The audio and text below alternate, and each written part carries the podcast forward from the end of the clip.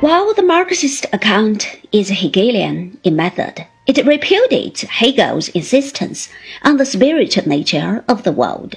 Marx said that Hegel had to be put upside down, and this he proceeded to do by adopting the materialist doctrines of the 18th century. Materialism is the third main ingredient in Marxist philosophy, but here, too, Marx gives a new twist to the older theories. Leaving aside the materialist element in the economic interpretation of history, we find that Marx's philosophical materialism is not of the mechanical type. What Marx maintains is much rather a doctrine of activity which goes back to Vico.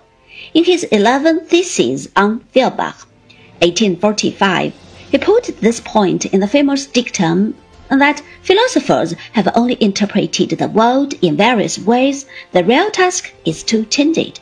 In this context, he puts forward a conception of truth that is very reminiscent of Vico's formula and foreshadows certain forms of pragmatism.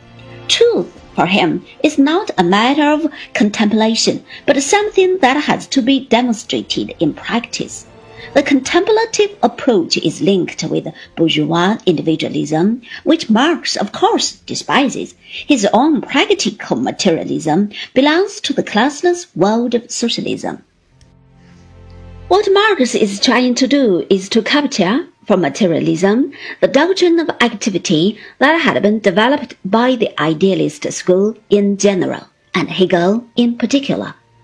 The mechanistic doctrines had let this go by default and thus allowed idealism to work out this aspect of theory. Though, of course, it had to be put upside down before it was of any use. As to Vico's influence, this is perhaps not fully conscious, though Marx certainly knew the scienza nuova.